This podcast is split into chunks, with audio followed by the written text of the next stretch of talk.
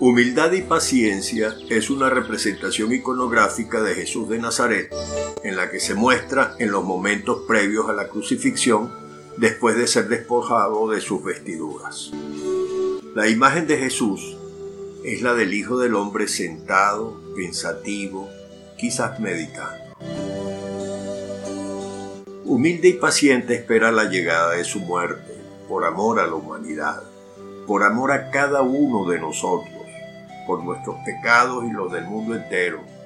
Por esa razón su sangre fue derramada. Ha llegado la hora de que sea glorificado el Hijo del Hombre.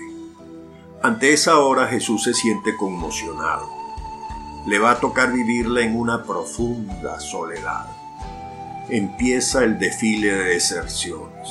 La primera y quizás la más dura es la de Judas la palabra del evangelista Juan es contundente y dura.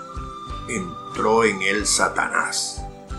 A Judas se le hizo de noche. Es la hora del poder de las tinieblas, contrarias a la de la luz que es Jesús. Le sigue Pedro, impetuoso como siempre. Se siente muy seguro de sí mismo. Daré mi vida por ti. Sin embargo, Jesús le hace bajar a la realidad antes de que el gallo cante, me negarás tres veces.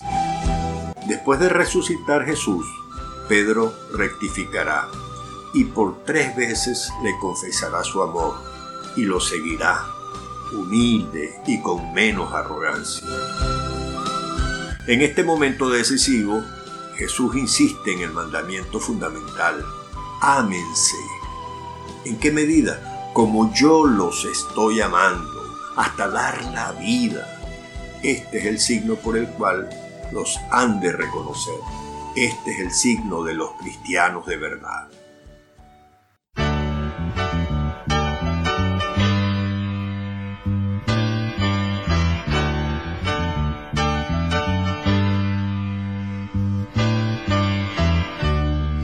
Hay un hombre que está solo, tiene triste la mirada con sus manos lastimadas que no dejan de sangrar.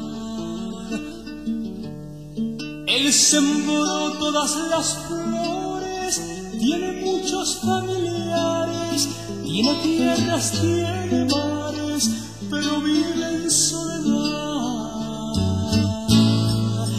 Le llaman Jesús, le llaman Jesús. Le llaman Jesús, le llaman Jesús.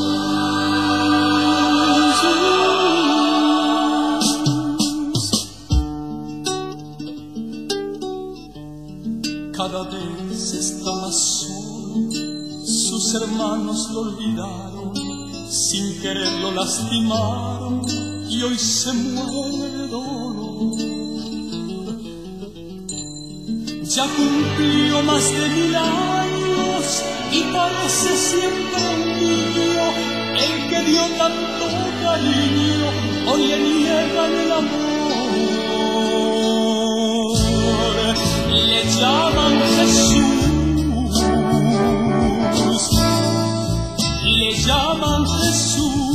Jesús le llaman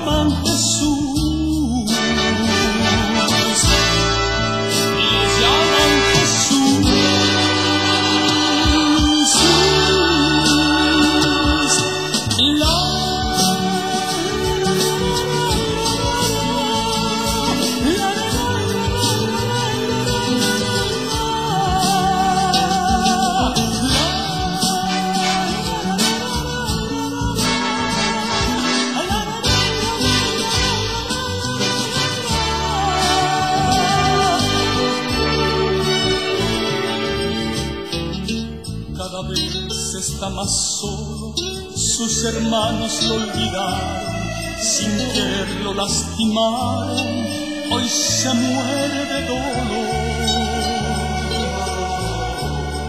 Ya cumplió más de mil años y parece siempre el mío, el que dio tanto